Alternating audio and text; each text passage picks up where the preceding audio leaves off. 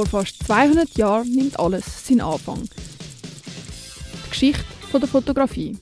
Seit dort ist aus den seltenen und umständlichen Schnappschüssen etwas Alltägliches geworden.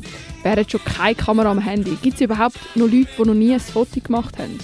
Aber was in einer Kamera vor sich geht, das weiß trotzdem niemand. Dabei ist es ja schon ein bisschen komisch, dass man einen Moment kann aufnehmen und für immer behalten kann.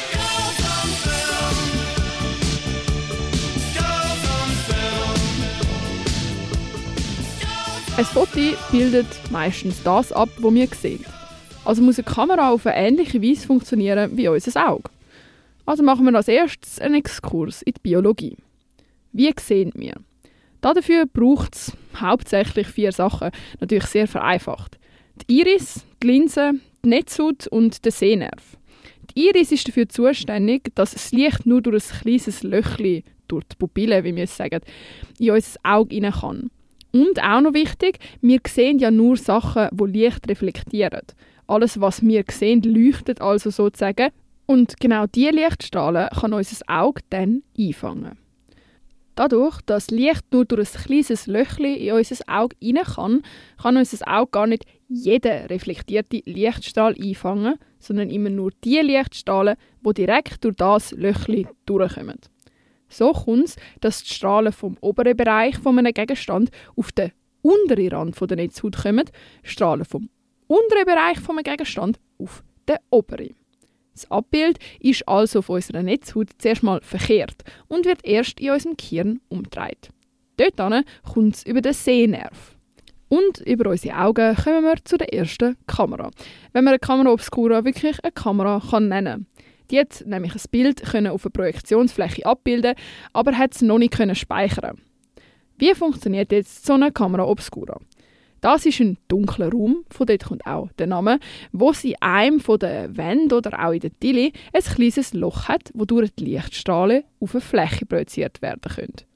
Vergleich zum Auge, die Iris mit der Pupille ist das kleine Loch. Die Projektionsfläche ist die Netzhaut. Die Kamera Obscura gibt es schon sehr, sehr lang, aber erst im späten Mittelalter ist die Linse dazugekommen. Die haben wir in unserem Auge auch.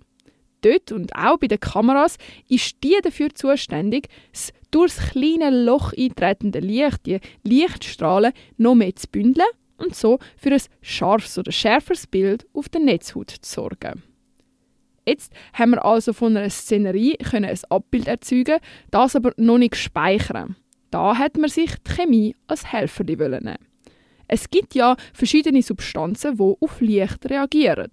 Und wenn man die nur lang genug als Projektionsfläche der Lichtstrahlen von so einer Kamera obscura aussetzt, dann sollte sich ja rein theoretisch ein Abbild darauf verewigen. Und genau so ist auch die älteste erhaltene Fotografie entstanden. Der Joseph Niepce hat 1826 mit Hilfe von Chemie unter einer Kamera obscura den Blick aus seinem Arbeitszimmer festgehebt. Er hat dafür eine Zinnplatte verwendet, die er mit Asphalt beschichtet hat. Dann hat er genau diese Platte als Projektionsfläche benutzt. Dann hat er acht Stunden lang die in der Kamera obscura gelassen. Im Nachhinein hat sich dann der Asphalt, wo weniger Licht ausgesetzt war, ablösen lassen mit Lavendelöl und Petroleum. Heißt, die stark belichteten Asphaltpartien sind geblieben. Und so ist das erste Foto entstanden. Das Verfahren tönt und ist auch sehr mühselig und man hat noch einiges daran müssen ändern. Außerdem ist den Menschen von damals die Fotografie nicht ganz gehör. Weil nicht allzu lang nach dem Niepce ist es gewissen schon möglich gewesen, praktisch gestochen scharf und in extrem feinen Farbtönen zu fotografieren. Die Leute damals haben das so ein als Spiegel empfunden, wo einfach zurückschaut. Naja, ich will da nicht jeden Step von der Geschichte der Fotografie durchgehen, sondern wir überspringen jetzt einige Kapitel und machen erst wieder einen Halt bei der Fotografie auf Film. Vor der Digitalkamera hat man ja auf Film gefüttert. Das funktioniert im Prinzip ganz ähnlich wie die erste Fotografie, nur ein bisschen schneller und praktischer.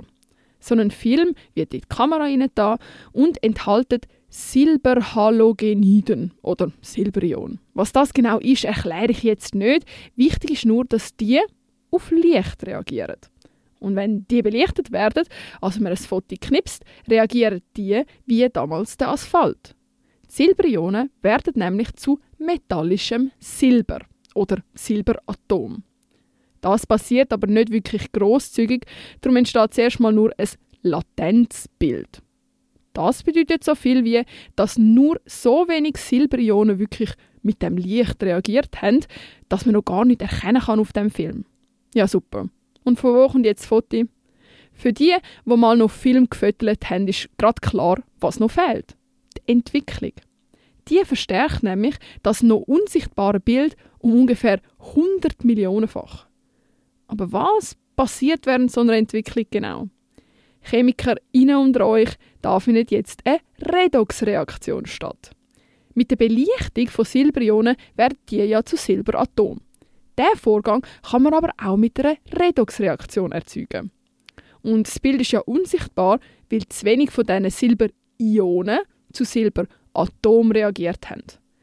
Dort, wo aber welche reagiert haben, sind jetzt kleine Silberkristalle und genau dort setzt jetzt die Redoxreaktion an. Die Kristalle werden also größer, schwärzer und das Bild sichtbar. Für alle, die von dem Chemie-Gugus ein bisschen überfordert sind, habe ich es versucht, mit einer Metapher ein einfacher zu erklären. Stellt euch eine Masse von Leuten vor, wo alle rote Hüte anhaben. Das sind dann Silberionen. Dann werden gewisse von diesen Leuten mit einem Lichtli angeblinkt. Andere nicht. Wer das Lichtli gesehen hat, muss den roten Hut mit einem grünen Hut austauschen. So sind die Regeln. Die, die einen grünen Hut anhaben, das stellt ein Silberatom dar. Jetzt gibt es ein paar, die überzeugt sind, dass sie das Licht gesehen haben, wie sie auch angeblinkt worden sind. Die ziehen natürlich sofort den roten Hut ab und den grünen Hut an, werden also zu Silberatom die, die dort rundherum stehen, sind sich noch unsicher oder sind gerade zu unaufmerksam gewesen, um sich aufs Licht zu achten. Sie sind also nicht sicher, ob sie jetzt den Hut wechseln müssen oder nicht, oder haben das Gefühl, nein, nein, sie müssen den Hut schon nicht wechseln.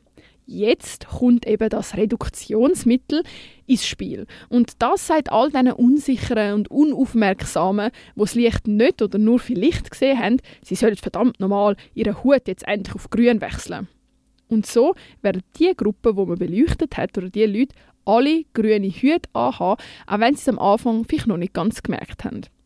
Das ist natürlich jetzt sehr vereinfacht erklärt und man muss sich das in echt noch viel, viel grösser vorstellen. Nicht einfach eine Masse von Leuten, weil in so einem Film sind ja unglaublich viele Silberionen, die zu Silberatomen werden wenn man sie belichtet oder wenn man eben da so eine Redoxreaktion anwendet. Jetzt muss man das Bild nur noch fixieren und dann kann man vergrößerte Abzüge davon erstellen.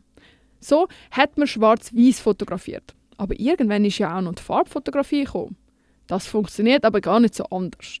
Während Silberionen aus dem Schwarz-Weiß-Film einfach auf Licht allgemein reagieren, also egal ob rot oder grün oder einfach weißes Licht, hat es im Farbfilm ganz viele verschiedene Schichten, also viel drei, wo je auf eine andere Farbe von Licht reagieren kommt zum Beispiel auf die auf rotes Licht reagierende Schicht ein roter Strahl, dann, wer hätte es gedacht, erscheint diese Stelle nachher im Foto rot. Und so gibt es auch eine blaue und eine grüne Schicht, wo je auf ihre Farbe reagieren. Und wer im Zeichnen oder in der Physik gut aufpasst hat, der weiß, dass man so alle Farben kann mischen kann. Aber auf Film fotografieren ja nur noch die wenigsten. Viele sind umgestiegen auf Digitalkameras oder nehmen einfach das Handy, um mal schnell ein Foto knipsen. Wie funktioniert denn das? Es hat ja im Handy oder in so einer Digitalkamera kein Fotolabor und auch keinen Film. Nein, die Fotos kann man einfach so schiessen und sie bleiben für immer. Wie als man früher fotografiert hat und wie man das entdeckt hat, das ist jetzt mehr oder weniger erklärt. Aber wie funktioniert Fotografie heute? Das ist ein Thema für ein anderes Mal, für nächste Woche. Darum bis dann und auf drei, alle bitte eine schlächeln.